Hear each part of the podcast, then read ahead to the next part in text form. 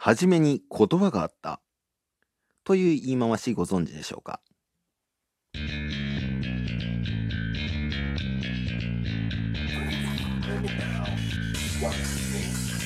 音声の未来を作りたい島の未来もつなげたいそんな野望を持つ男大野のぞみが気になる過去現在未来のトピック。そんな話をいたします。ノンシュタイン今夜もスタートです。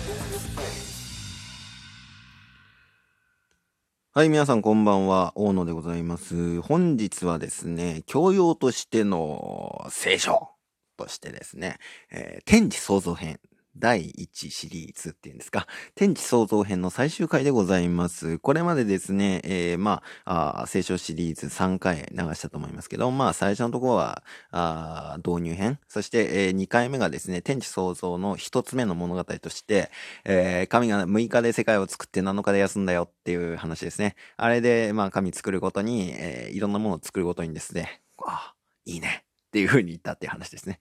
あ、いいね。みたいなね。光あれ。あ、いいね。海あれ。みたいな。海あれとは言ってないですけどね。えー陸と海を分けよう。みたいな。それと、あ、いいね。みたいな。最後に人間作って、あ、いいね。みたいな。で、7日目休んでて、やっぱいいわ。っていうですね。まあそういうなんかちょっと職人じみたですね、神の側面を見るみたいなですね、そういう物語でございました。で、えー、2回目の、えー変な音出た。ごめん。えっと、喉の奥から変な音が出ました。えー、2回目の、えー、2回目のです、じゃないですね、2個目の天地創造の話がありまして、この2個目というのがアダムとイブの話なんだよっていうところを、えー前回お話ししました。はい。で、この2回、2個目の話というのは、えっ、と、先ほど言った、えー7日間の天地創造の話とは異なる話でして、まあ最初からまあ楽園というのがあって、で、えーそこにアダムという人間を作り、そこからまあアダムが寂しがってたんで、イブというですね、えーちょ女を作りというところですね。えー前回ちょっと間違ったこと言ってましたね。イブという名前は、あの、追放される前からついてました。はい。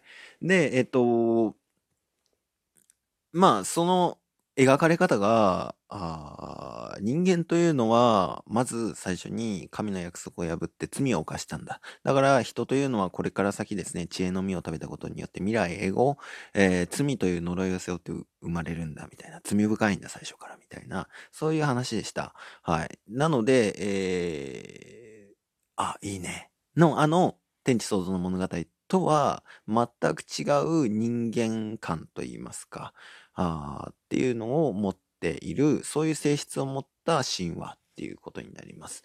で、まあ、この2つの物語を、あえてですね、えー続きじゃない物語なのにもかかわらず、2つ並べて、は、あの、設置したっていうところが、あこの聖書という神話の肝になるかなっていうふうには僕は個人的には思っていると。この二つがあってこそ人は罪を忘れないし、でも自分たちは素晴らしいものなんだっていうところを覚えていられるっていうところがあるのかなって思ったりはしてます。はい。で、まあ、前回の最後の方にも言ったんですけども、この聖書という神話が与えたものっていうのが、後々ですね、えー男女の関係性だとか、あっていうもの、えー特に女性間ですねっていうものに非常に大きなあインパクト、影響を与えたっていうところはあるんだという話でした。はい。で、まあ、人によってはですね、えー聖書の文化圏じゃないところでも、女性差別、女性蔑視っていうところはあるんだと。えーまあ、女性を下に置くみたいなところはあるから、それは聖書によって、え女性が苦境に立たされたわけじゃねえんだっていう風な主張もする人もいるんですけど、僕の考えとしては、まず人間社会のこの関係性、あの、例えばジェンダーとかね、あの、関係性にもいろいろあると思うんですけど、ジェンダーだとか、あとは人種間の問題っていうところは、決してこう生物学的なところだったりだとか、科学的なところを根拠にして、どちらが優れているとかっていうところも言えないんだっていうことですよね。うん。で、それを根拠にすることができないんですよ、人は。科学を根拠に男性の方が優れている、女性の方が優れているみたいなことを、今の段階の科学では言うことはできないんですよね。ってこと。うん。だって科学は正しさを決めることができないからなんですよ。基本的にね、性質として。で、その正しさとか、あるいは、あ哲学とかあ、その関係性の優越っていうところを決められるのは、唯一神話的な根拠しかないというところだと思います。思想的神話的根拠。で、えっと、まあ、ある意味、男女平等という考え方も、これもまた、神話的な根拠ですよね。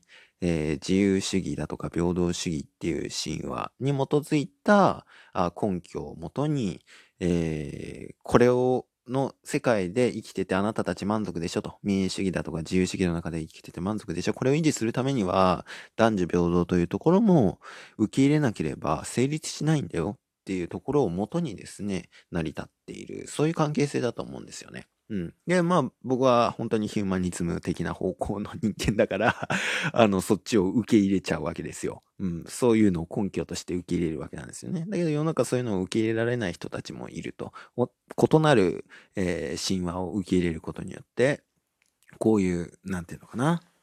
いざこざっていうところが、紛争ってところが生まれてくるのかな、みたいな。ころで、まあ神話っていうのは根拠を与えることができるもの。だから、男女平等の観点とか、まあそこら辺においてはですね、えー、男女平等っていう言葉も僕はあんま好きじゃないんだけど、えー、っと、ジェンダーギャップっていうことですかね。においては、聖書っていうのは一定の罪というか、あのー、なんていうのかな、影響があったんだってところは、まあ僕は一キリスト教徒として忘れちゃいけないとこかなっていうふうには思ったりするんですよ。まあ僕はキリスト教徒なんで はい。で、ただ、その思想とか常識がたとえこうであったとしても、例えばね、日本文化じゃそれは受け入れられないよとかいう言葉があるじゃないですか。それね、僕好きじゃないんだよね。うん。で、まあ、あ例えば、キリスト教圏において、自由主義とか平等主義とかっていう言葉が、あの、思想が生まれたわけじゃないですか。だから、どういう文化とか背景を持ってたとしても、人って、その神話を乗り越えることができるんですよね。その時代の流れによって。神話を乗り越えて、別の神話を採用することができる生物だと思うんですよ。だから、この文化だから受け入れられないっていうところは、僕は基本的にあんま信じてなくて そういう神話を信じてなくて、まあ、ただ、その、えー、神話の性質自体は、既存の神話の性質自体は、認識する必要はあるかなっていうところは思ったりします。すいません。なんか、よくわからないお話をしてしまった。はい。えー、本日の本題はもうね、あの、配信が終わりかけてるところでしないといけない。三つ目の天地創造の物語が、キリスト教徒の聖書の中にあります。えー、聖書のですね、ヨハネによる福音書というのがありまして、これはですね、えー、イエス・キリストの人生を書いたイエスの弟子の書いた書物としてあります。えー、ヨハネさんという人が書いたやつですね。で、その新共同訳っていう日本語訳で書かれた文章をちょっと今からお読みしようかなというふうに思ってます。えー、新共同訳はですね、えー、戦後書かれた訳なんですけど、初めてカトリックと、え、プロテスタントの両方の宗派の人たちが共同で作り上げた訳になります。はじめに言葉があった。言葉は神と共にあった。言葉は神であった。この言葉は、はじめに神と共にあった。万物は言葉によってなった。なったもので、言葉によらずなったものは何一つなかった。言葉のうちに命があった。命は人間を照らす光であった。光は暗闇の中で輝いている。暗闇は光を理解しなかった。っていう文章なんですよ。はい。もうこれは詳しくは語りません、本当に。詳しくは語りませんというか、まあ唯一語れるとしたらですね、これは天地創造の話なのかどうかはちょっと微妙です。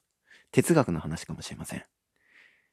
科学的に見ると、これはちょっと違うのかもしれないんだけど、ただ人間の認識というもので見ると、真理を、もしかしたらこれが一番ついてる話なのかなって思います。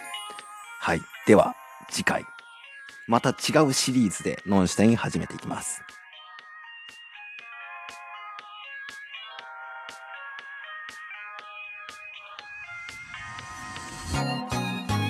はい、お疲れ様です。お疲れ様です。ノンシュタインいかがでしたでしょうか？あ、教養としての聖書として天地創造編を全3回に分けてお話ししてきました。また質問等ありましたらお便りの方でも募集しております。ありがとうございました。ということで、えー次回からどういう話しようかな？みたいなところをね、今ちょうど考えてるんだけど、何がいいかな？感染症の、えー過去、現在、未来シリーズ。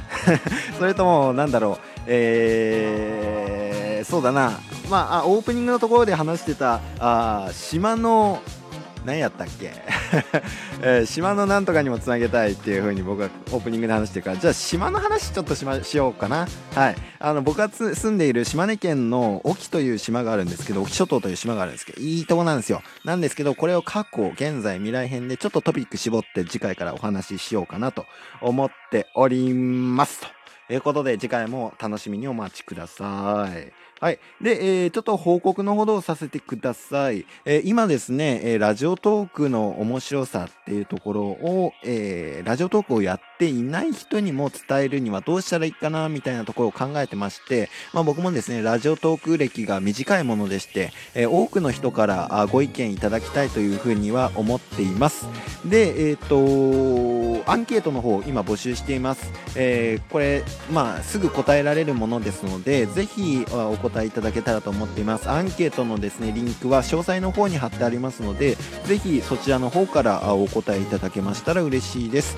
あのーまあ、名前とかそういうものは各欄というのは、まあ、1箇所あるんですけど、これはあの自由記載というふうになっているので、あの名前なしで全然あの匿名であの答えていただけるものですので、ぜひご協力いただけましたらとってもとっても嬉しいですということで、本日のノンシュタインのほどはここにて、えお開きとさせていただきます。また次回お会いしましょう。